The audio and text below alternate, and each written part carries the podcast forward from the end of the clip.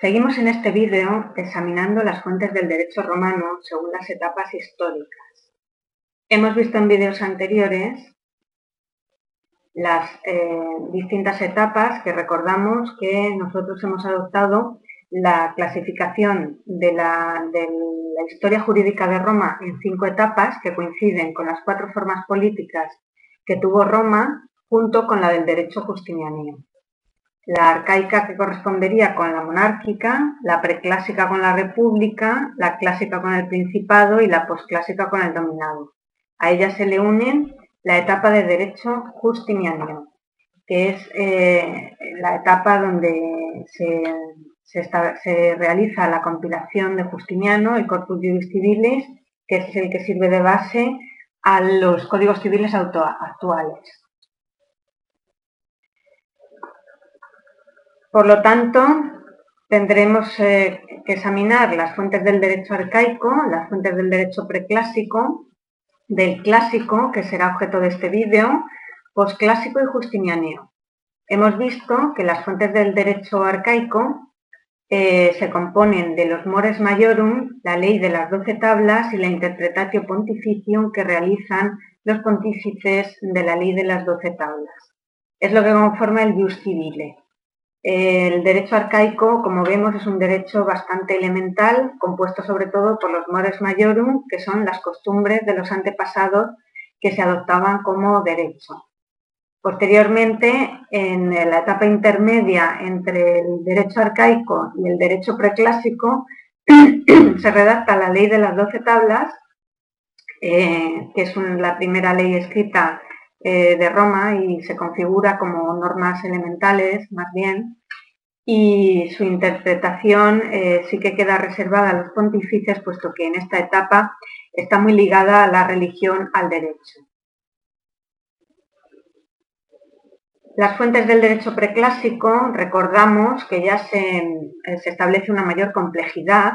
Estamos en la época republicana, donde la época, la etapa de democracia de Roma, y entonces vemos dónde cobra mucho auge las leyes comiciales y sobre todo los plebiscitos, que a partir de la lex hortensia son equiparados a las leyes eh, patricias. Los senado consultos no tienen tanta importancia como veremos ahora a continuación, pero también el Senado pues eh, realiza una labor eh, creadora del derecho. Y sobre todo, tiene muchísima importancia el uso honorario en el derecho pretorio, eh, a través de los edictos de los magistrados y sobre todo eh, a, través del edicto del pretor. Estos edictos recordamos que son el programa, eh, según el pretor o las normas que iba a utilizar el pretor en su labor de administración de justicia y que duraban o estaban en vigor mientras duraba el cargo de pretor, es decir, un año. Lo que ocurrió en realidad es que el pretor, los pretores posteriores en los cargos van eh, adoptando los edictos de los pretores anteriores, produciéndose dos partes en el edicto, lo que se denomina el edicto traslaticio, que es la parte que el pretor subsiguiente coge del pretor anterior, las normas que, le sirven, y luego el edicto novum, que es eh, la parte que él añade eh, en, ese edicto nuevo. Estos es, también una fuente muy importante del derecho. Y luego, por último, la jurisprudencia republicana, bueno, pues que es una, eh, aparecen los jurisprudentes ya como jurisprudencia laica, desligada de la religión que sí que marcaba y dominaba la etapa anterior. Vemos, por lo tanto, la evolución básica eh, visual en el, del derecho arcaico al derecho preclásico. El derecho preclásico es mucho más complejo, es un derecho mucho más elaborado, donde ya aparece la jurisprudencia laica y donde el jus honorarium es un derecho dinámico que va a completar el jus civile eh, que rige eh, o que regía desde la época arcaica. Vamos, por tanto, ahora a analizar las fuentes de derecho clásico que en este periodo encontramos, eh, recordamos que coincide con la forma política del Principado, por lo tanto ya vamos a acabar la etapa democrática, la etapa republicana, y ello por supuesto va a afectar muchísimo en cuanto a las fuentes del derecho. vemos que hay un jus vetus, o denominado un derecho pues, antiguo, compuesto por las leyes comiciales, los plebiscitos, los edictos y los senado consultos. El jus novum es el que se conforma eh, según la, voluntad del príncipe, es decir, las constituciones imperiales. Por lo tanto, las fuentes del derecho en esta época mm, siguen siendo con muchísima menor importancia la costumbre, ya vemos que ni siquiera la ponemos porque tiene muchísima eh, menos importancia, las leyes, los senadoconsultos que sí que tienen mucha importancia en esta época, eh, los edictos de los magistrados, eh, la jurisprudencia y las constituciones imperiales.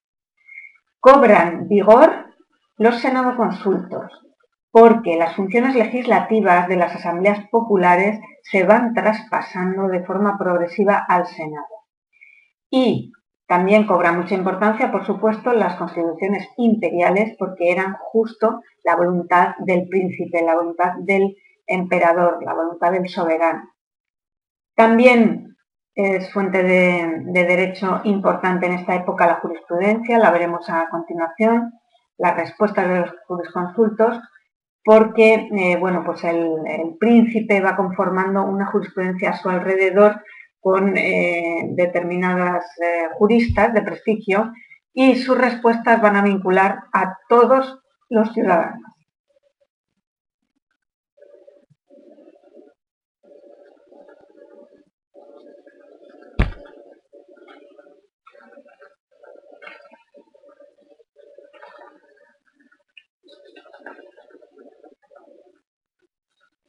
Bien, en cuanto a las constituciones imperiales, después de Adriano, eh, al imponerse la condición de que solo el emperador puede eh, establecer leyes, el papel de los senadores en los consultos fue totalmente accesoria a través de la oratio príncipe. Deja de ser una propuesta que se hace al Senado para asumir el valor de un por lo tanto, a partir de esa época va a tener mucha más importancia la oratio principis eh, que las leyes comiciales o que los senado consultos. En efecto, las leyes comiciales, pues en los primeros siglos del imperio, sí es cierto que se reunieron bastante, eh, pero solo se votaban las leyes que proponía el príncipe. En esa época el príncipe no tenía, no disponía, al menos formalmente, de facultades legislativas, puesto que oficialmente los derechos de, soberanía seguían correspondiendo a los órganos estatales republicanos, pero sí que es cierto que Augusto, eh, mm, para renovar el derecho y cuidar las costumbres, pues eh, se promulgaron una serie, un número considerable de importantes leyes populares sobre diversas materias, por ejemplo, materia de derecho procesal, en materia de derecho privado, etc. Después de la importante producción legislativa promovida por Augusto, eh, sí que es cierto, eh, sobre todo a través de comicios privados y concilia plebis, sí es cierto que en, en el reinado de los emperadores posteriores, hasta Claudio, sí se mantuvo vigente la legislación popular, si bien después fue sustituida, como hemos dicho, por la legislación del eh, Senado.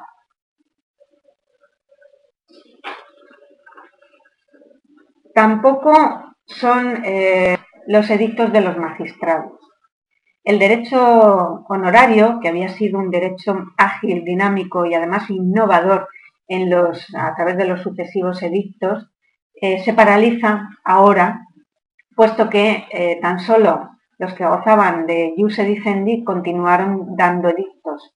Y cuando el imperio y el príncipe reunieron todos los poderes, los magistrados dejaron de ejercer dicha facultad. Por lo tanto, poco a poco, esos edictos también van a dejar de ser fuente de derecho y se extinguen eh, definitivamente en la época de Adriano, porque éste manda compilar todos los edictos hasta entonces publicados en lo que se denominó el Edicto Perpetuo. Por lo tanto, A partir de ese edicto perpetuo que se encarga eh, Salvio Juliano, ningún magistrado ya va a innovar eh, a través del, edicto y el jus honorario pues obviamente queda cristalizado en ese conjunto que corresponden a 45 títulos que no ha llegado hasta nuestros días pero sí ha podido ser reconstruido a través de comentarios mm, que dedican Salvio Juliano, Gallo, Pablo y Ulpiano. Los, títulos en los que se divide el edicto perpetuo, la primera parte es la iniciación del proceso, la segunda es la jurisdicción, la tercera la jurisdicción extraordinaria, la cuarta la ejecución de sentencias y medias de nulidad de las mismas, la quinta corresponde a los interdictos, excepciones y estipulaciones pretorias, y la sexta a los edictos eh, de los ediles curules. Antes de entrar en, las constituciones imperiales, también cabe decir que los senados consultos, sí que es verdad que hubo una transferencia de atribuciones eh, en el Principado a favor del Senado y en detrimento de otros órganos que formalmente existían, y entonces el Senado comienza a cobrar mucha importancia en la producción normativa. En época republicana los senados consultos no tuvieron fuerza de ley, aunque ah, sí que se consideraban normas jurídicas, pero a partir del Principado ya sí que son fuente del derecho equiparables a las leyes y además son usados por el príncipe para introducir normas sobre todo en el derecho privado. Esa transformación se opera mm, por la vía de los hechos, es decir, eh, cediendo a la presión de las circunstancias, porque jamás se derogó la legislación popular. Sencillamente va desapareciendo la legislación popular asumiendo, lógicamente, la, función legislativa y la fuerza legal los, los eh, senados consultos. Bien, entramos ya en, la fuente del derecho propiamente de este periodo, que es eh, las constituciones imperiales, que se realizan a través de la oratio principis. Después de Adriano, como hemos dicho, pues eh, toma convicción la idea de que solo el emperador puede dictar leyes. El papel de los senadores a través de los senados consultos fue totalmente accesoria y em, dejan de ser una propuesta que se hace al Senado para asumir el valor de un edicto. Se cita la oratio príncipe es mucho más que el Senado consulto y los jueces consultos mm, comentaron e interpretaron los términos de ese oratio como verdaderamente fuente de las normas. Por lo tanto, las oratio príncipes eran pronunciadas por el emperador en cuanto príncipe del Senado, o jefe, podríamos decir, del Senado, y inicialmente eran propuestas que él hacía como un senador más, pero posteriormente pasaron en realidad a ser una orden eh, a la cual el Senado necesariamente debía someterse con sus votos. Más tarde, en época del dominado, veremos que estas oraciones eran ya disposiciones legislativas del emperador que se leían en el Senado únicamente para ser mm, publicadas. El cese de la actividad comicial y la consecuente pasividad del Senado pues eh, realmente abren un camino para la creación de una normativa que proviene directamente del emperador. Los príncipes podían legislar porque esa em, autoridad, esa facultad había sido concedida por el pueblo a través de la ley de imperio. Facultad que era inherente a todas las magistraturas, pero que el príncipe concentró en su persona. Por lo tanto, el poder legislativo del príncipe es muy extenso y se distinguen en esas eh, eh, constituciones imperiales diversas modalidades, como aparece en el esquema, que son los edicta, decreta, rescripta y mandata, que vamos a, ir examinando. Las eh, rescripta y decreta mm, tienen limitado su valor en un principio a cosas específicos que los habían provocado mientras que dicta y mandata eran disposiciones mm, de aplicación general. Comenzamos por los edicta, que eran normas generales, como hemos dicho, y eran eh, preceptos jurídicos que el emperador promulgaba en uso de sus más elevadas facultades, es decir, investido del poder del jus edicendi que permitía a los emperadores que pudieran dictar normas generales de obligado cumplimiento para todo el imperio o bien para una parte del mismo. Su contenido podía ser muy variado porque se podía referir a cuestiones de derecho privado, penal, constitución de tribunales, posesión de fondos estatales, concesión de ciudadanía, privilegios, constituciones de tribunales, administración provincial, etc.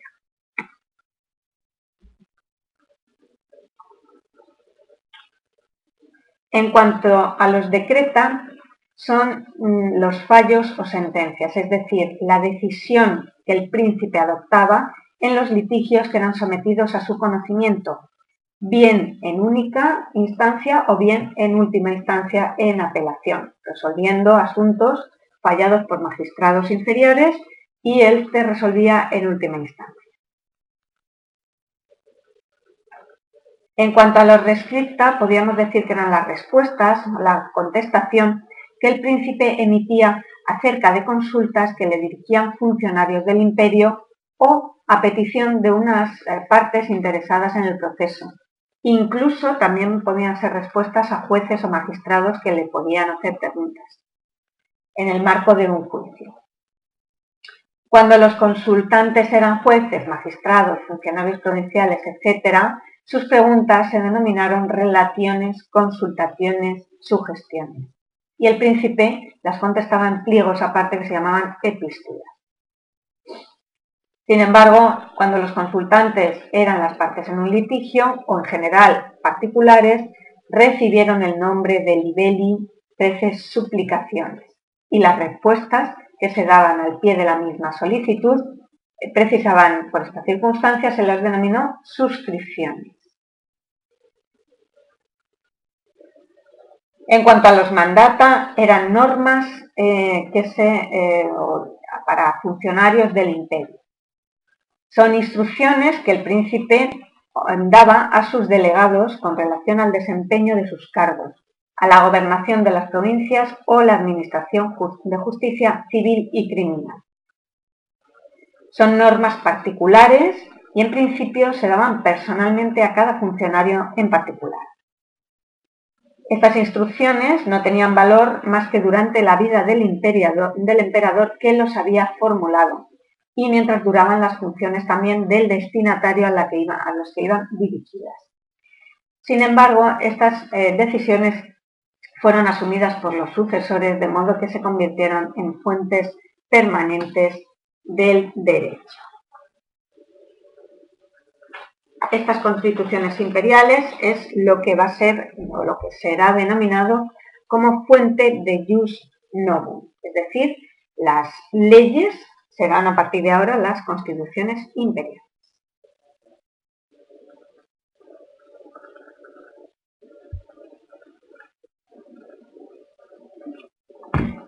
Pasamos a continuación a examinar eh, la jurisprudencia clásica, que es la fuente del derecho también más importante, como se ha, dicho, en esta época. Y eh, podemos decir que la, vieja jurisprudencia aristocrática de los periodos anteriores empieza ya a sucumbir ante las tendencias burocráticas de los nuevos tiempos.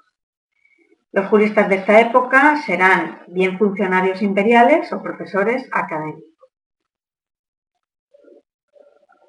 A pesar de ello, sigue siendo la ciencia del derecho una ciencia fundada en la autoridad, persistiendo la creencia de que un hombre de posición prestigioso y versado en asuntos jurídicos y legales si se ha dedicado seria y concienzudamente a los estudios jurídicos, posee una percepción del derecho mm, que es de obligado cumplimiento.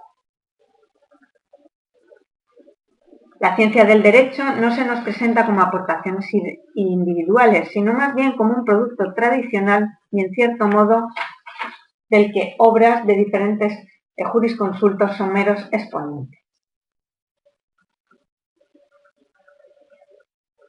Durante esta época, los juristas clásicos eh, muestran una enorme riqueza de soluciones a problemas jurídicos. Sin embargo, eh, podemos decir que eh, estos, estos, jurísticas, que, estos juristas que continúan utilizando el método dialéctico se desenvuelven en todas las tendencias apuntadas. Por ejemplo, el formalismo sigue en decadencia y se prefiere la libertad de formas en su mayor amplitud. Realmente el método de trabajo sigue siendo el método didáctico, por lo tanto no se, em, no se aprecian muchas, diferentes muchas diferencias respecto a la jurisprudencia anterior. En esta época del Principado, la jurisprudencia, por tanto, alcanza su mayor o máxima expresión y florecimiento durante el siglo II después de Cristo tenemos que, bueno, que se pueden dividir entre mm, la denominada jurisprudencia alta del año 30 al 130 a.C. al 130 después de Cristo y la jurisprudencia tardía, que es a partir del 130 después de Cristo al 235 aproximadamente. Es en la jurisprudencia alta donde decimos que eh, se, se dio el mayor apogeo con la formación de las escuelas. Augusto realmente, sin tocar eh, y sin, alterar la libertad de la actividad jurídica, concede a algunos destacados juristas el privilegio de dar dictámenes ex autoritate principis, es decir, en nombre del emperador, lo que naturalmente tendría a aumentar en amplia medida el prestigio de estos juristas. La labor de los juristas clásicos eh, por lo tanto, tuvieron influencia decisiva en la vida social y la introducción del jus respondendi conferido por los emperadores a los determinados juristas eh, permitía eh, a los privilegiados pues, utilizar toda la actividad jurisconsulta como fuente formal del derecho positivo en la doctrina científica. La labor de los juristas clásicas se caracteriza por la siguiente eh, estructura. En primer lugar, es una labor tendente a eh, conformar un ordenamiento coherente con los sistemas del periodo preclásico y las nuevas tendencias o novum, que se consagran en la cognitio extraordinaria. En segundo lugar, la aplicación de una rigurosa lógica y técnica con la que se manipularon las tendencias innovadoras de la normativa imperial y las influencias de las instituciones foráneas. En tercer lugar, la atenuación de ese carácter privado y gratuito que tenía la jurisprudencia republicana, mm, puesto que los juristas pasan a ser eh, burócratas del imperio y comienzan a percibir sueldos por la actividad que realizan. Cuarto, la libertad eh, de su actividad frente a los intentos por poder controlar y dirigir esa actividad eh, dirigidos por el emperador. Y quinta, por haberse concretado en una amplísima producción escrita, donde destacan eh, comentarios al Jus Civile, al Edicto, al Jus Publicum, obras de jurisprudentes antiguos, colecciones de responsas, obras monográficas sobre instituciones, obras didácticas eh, consistentes en manuales sistematizados. En concreto, podemos eh, decir que tienen importancia eh, y el marco donde se desenvuelve la actividad de estos jurisconsultos es, en primer lugar, en libros para principiantes, denominados instituciones o inquiridies, que ofrecen breves exposiciones sistemáticas de diferentes instituciones de derecho privado, tanto civil como honorario. En segundo lugar, las colecciones de reglas y definiciones de derechos, eh, dedicadas tanto a la enseñanza como a la práctica. En tercer lugar, las colecciones de responsa de juristas autorizados, de epístolas, cuestiones y disputaciones, en el que lo que se ofrecía eran soluciones a diferentes problemas, bien de carácter teórico, bien surgidos en casos prácticos, etc. En cuarto lugar, comentarios a los edictos, tanto pretorios, ediles como a los edictos provinciales. En quinto lugar, las exposiciones completas del derecho civil. En sexto lugar, las digesta o exposiciones conjuntas de derecho civil y derecho honorario, constituyendo el, derecho dictal la más principal que se unía al jus civil. Y por último, encontramos igualmente una serie de escritos y comentarios a las leyes, principalmente a las leyes Julia et Papia Popea, senados consultos y otras materias.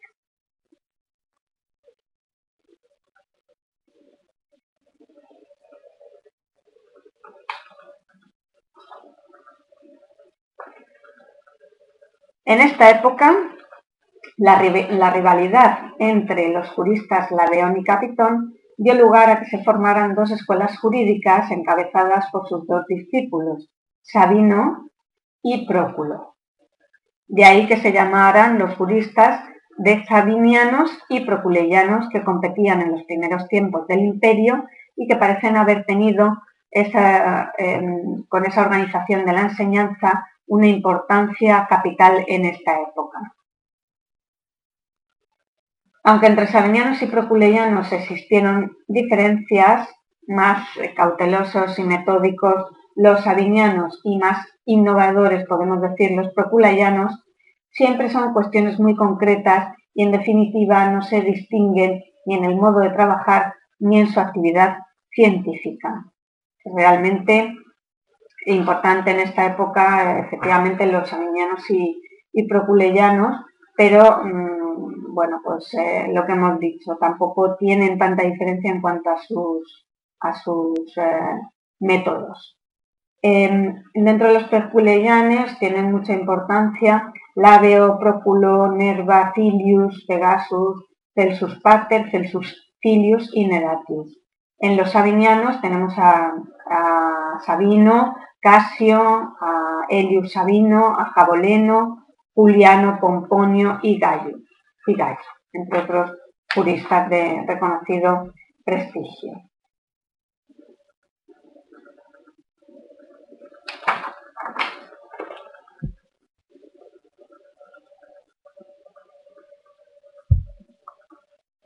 En cuanto a los jurisconsultos, Augusto, con el propósito de incrementar el prestigio de los grandes eh, juristas, lo que otorgó fue el privilegio correspondiente al jus publice respondendi es autoritate principis, es decir, el derecho a dar respuestas con carácter público apoyándose en la autoridad del príncipe a determinados juristas.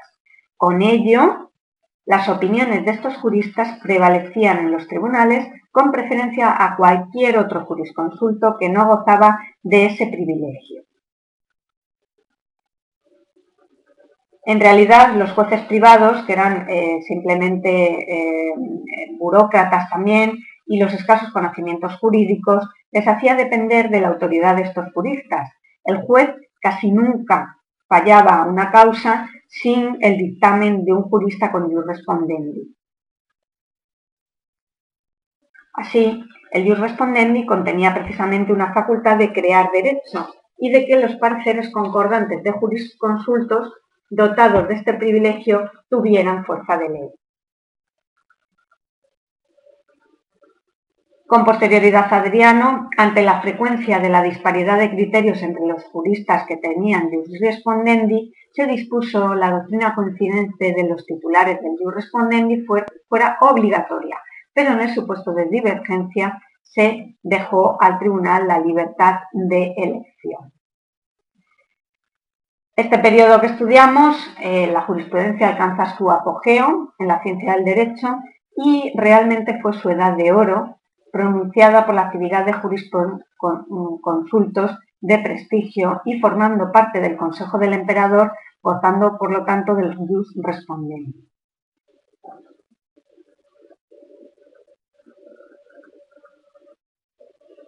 Jurisconsultos eh, notables de esta época fueron Ladeón, Mercurio, Sabino, Casio, Nerva, Jaboleno, Juliano, Gallo, Marciano, Ulpiano, Paulo, Florentino, etc., entre muchos otros. A partir del año 130 después de Cristo, como se puede observar, cobra auge la función recopiladora y por lo tanto eh, se basan eh, las obras en las obras jurídicas de, las, de Gallo, Papiñano, Ulpiano, Paulo y Modestino.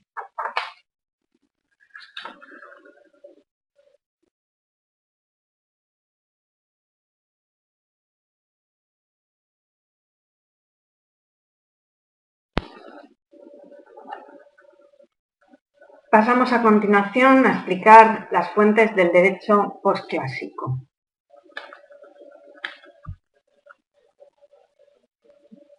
En la larga sucesión de juristas clásicos termina como destino hacia la mitad del siglo III y entonces comienza el periodo postclásico o burocrático del derecho romano, iniciado con Diocleciano para terminar con la codificación de Justiniano en el año 534 después de Cristo.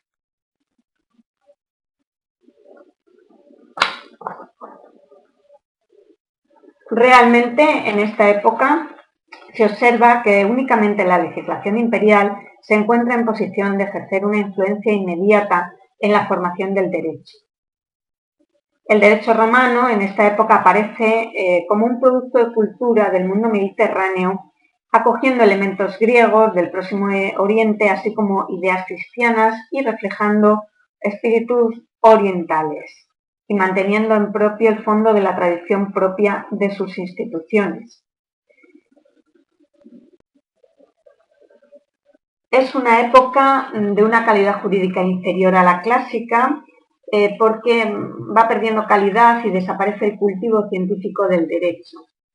Por una parte, las costumbres provinciales se van imponiendo y por otra, a partir del año 476, en la caída de Roma, a medida que los bárbaros se van instalando en el imperio, el derecho sufre un proceso de vulgarización debido a la cadencia del pensamiento jurídico original, dando lugar a un derecho romano que se ha conocido como un derecho romano vulgar de Occidente.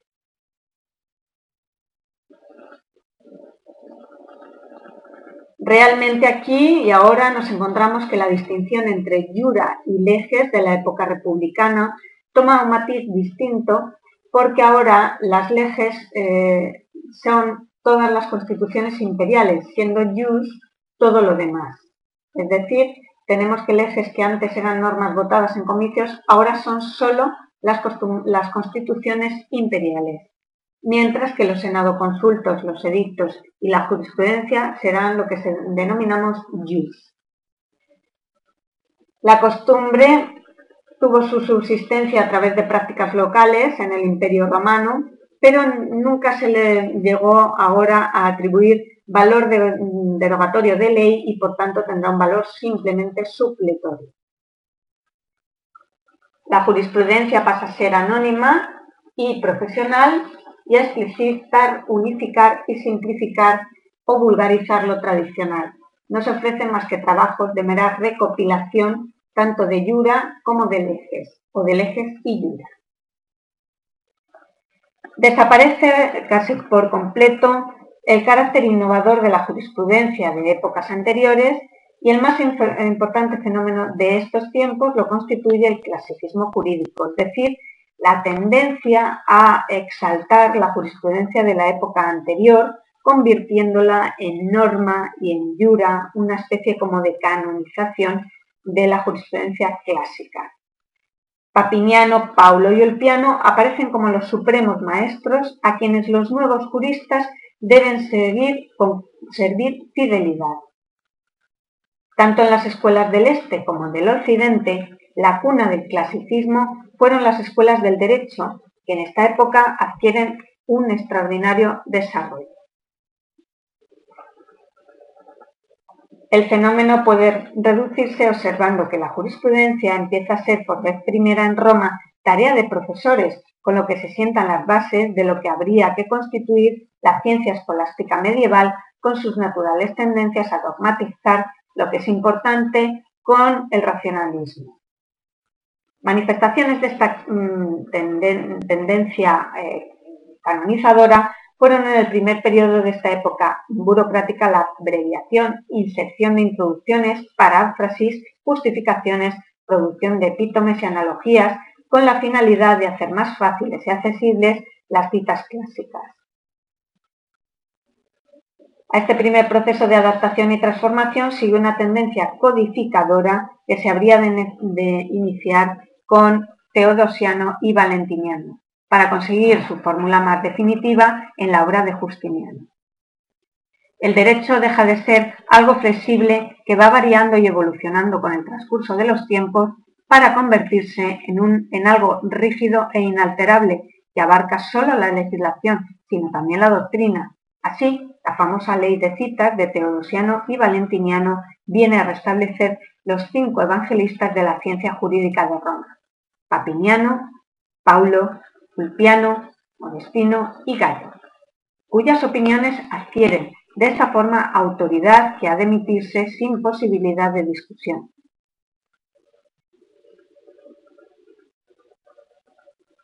En efecto, la veneración por lo clásico, y fruto de ella la tendencia a supravalorar a los juristas de aquel periodo, es eh, claro que eh, los eh, emperadores, a fin de asegurar un más claro conocimiento y aplicación judicial, como preservar la autenticidad de la doctrina clásica, llegaron a reglamentar la invocación de los jura en los tribunales. Por ejemplo, una constitución imperial de Constantino del año 321 prohibió los comentarios atribuidos a Paulo y Ulpiano sobre Papiniano, por haber depravado su doctrina. La genuinidad de las sentencias de Paulo en el año 327 quedó afirmada a través de otra constitución. Y por último, la ley de citas, como hemos citado, de Valentiniano III del año 426 dispuso que sólo los jura de Papiniano, Paulo, Ulpiano, Gallo y Modestino pudieran citarse ante el tribunal. Si tenían doctrina coincidente, adquirieron fuerza de ley. Eran discordantes, se tomaba la atención de la opinión mayoritaria. Y si no había mayoría, prevalecía siempre la opinión de Papiniano.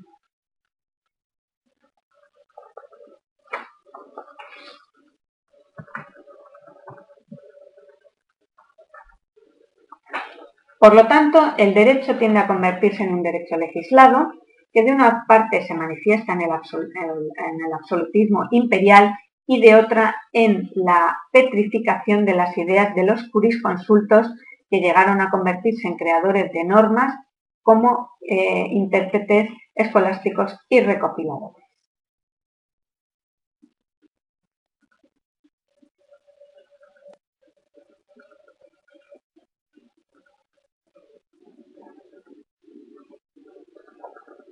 El Oriente eh, imperial no conoce ninguna compilación hasta Justiniano, que es eh, la época más importante, digamos, del, derecho romano. Sin embargo, en Occidente sí que eh, realmente el código teodosiano que se origina en Oriente fue en Occidente donde se acepta y tiene más importancia y duración.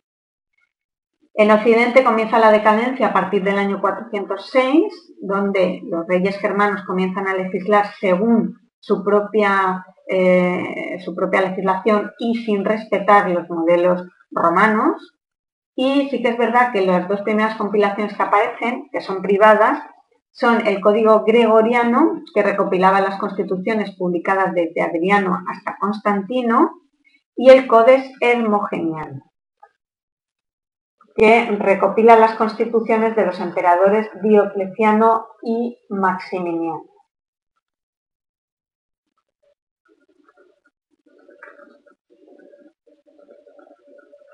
Posteriormente, la proliferación de constituciones imperiales, sus contradicciones, su deficiente publicidad y la falta de una coherente exposición inspiraron a Teodosio II emperador de la parte oriental, a realizar eh, una codificación de leyes y, armonizarla con fragmentos selectos de Yuda.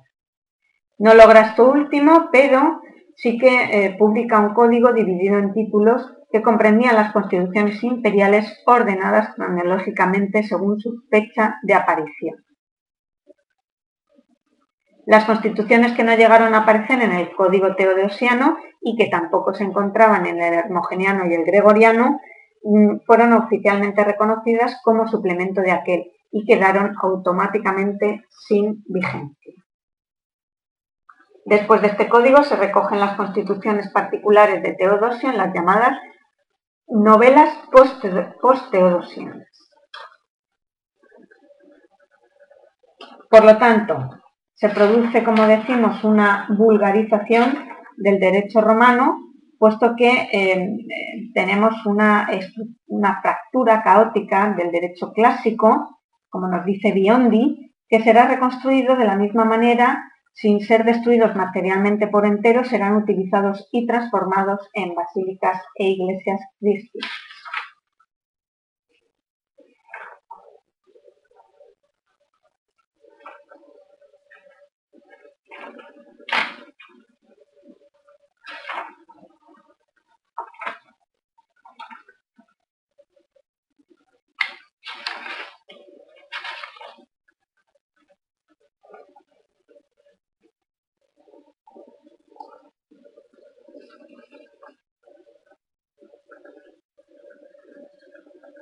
Aquí tenemos eh, distinguidas eh, lo que eran lejes de lo que eran yura y en cuanto a las lejes tenemos el código gregoriano, hermogeniano, teodosiano y luego las novelas posteodosianas que se acaban de, citar. En cuanto a las yura tenemos los epítomes que serían Paulas, Pauli Sententiae, Titule Scorpore Piano, las regulas del piano y la Res Cotidianae y en cuanto a la legesillura, la colatio legum mosaicorum et romanorum y los fragmenta vaticana.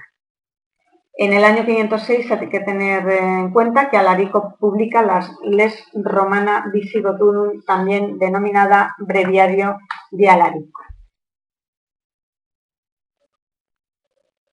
En cuanto a los eh, Fragmenta Vaticana, podemos decir que es una pequeña compilación del siglo IV y que fue hallada en la Biblioteca Vaticana, de ahí su nombre.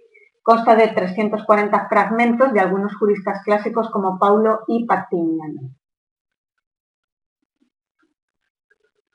En cuanto a la Colatio Legum Mosaicorum y Romanorum que hemos hecho referencia, constituye una comparación entre leyes judías de Moisés y las leyes romanas.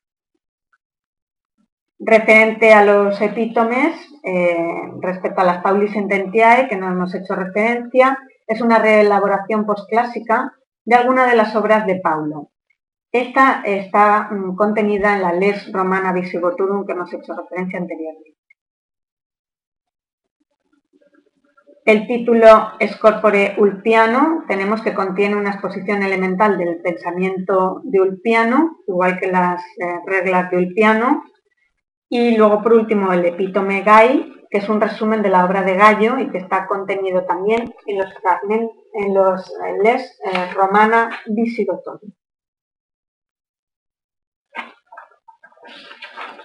Por lo tanto, estas realmente son las fuentes del derecho posclásico, donde se produce, como hemos dicho, una verdadera, em, mm, una verdadera vulgarización del derecho, dando lugar a un derecho más básico y sobre todo a este tipo de recopilaciones de leyes de Yura y tanto de leyes como de Yura. terminamos así de explicar el derecho posclásico, las fuentes del derecho posclásico y a continuación, en el siguiente vídeo, nos eh, centraremos en explicar la compilación de Justiniano, que es la obra que tuvo eh, como derecho elemental el derecho romano y mm, la obra que sirve de inspiración en los posteriores eh, códigos europeos que se van dictando a partir de la época codificada